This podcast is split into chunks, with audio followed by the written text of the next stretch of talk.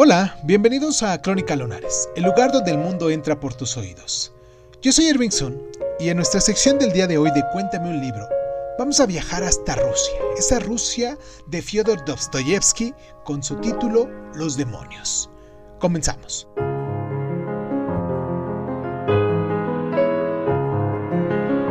Aunque Los demonios sea tal vez la novela más violenta de Dostoyevsky, también rebosa de bufonadas y de sátira social.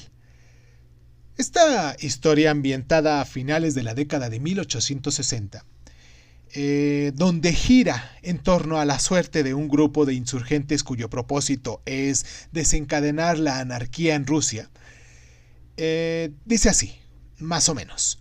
Cuando una serie de traiciones acaba con el grupo, la novela plasma las consecuencias catastróficas que pueden desprenderse de las teorías políticas abstractas.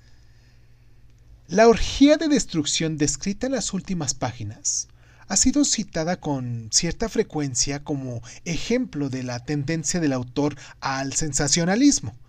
No obstante, como su título sugiere, se trata de una novela que habla de la redención y en el universo de Dostoyevsky, la redención de la sociedad suele costar muy cara.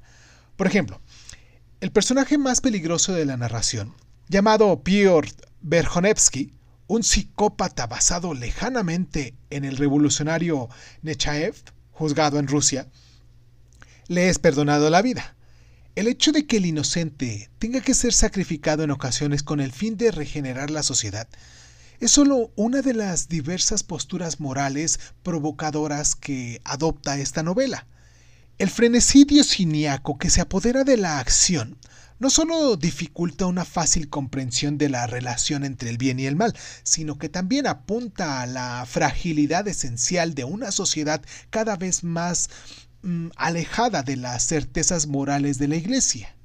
Y como todos sabemos, al cabo de una generación, Rusia se rendiría al cambio social compulsivo.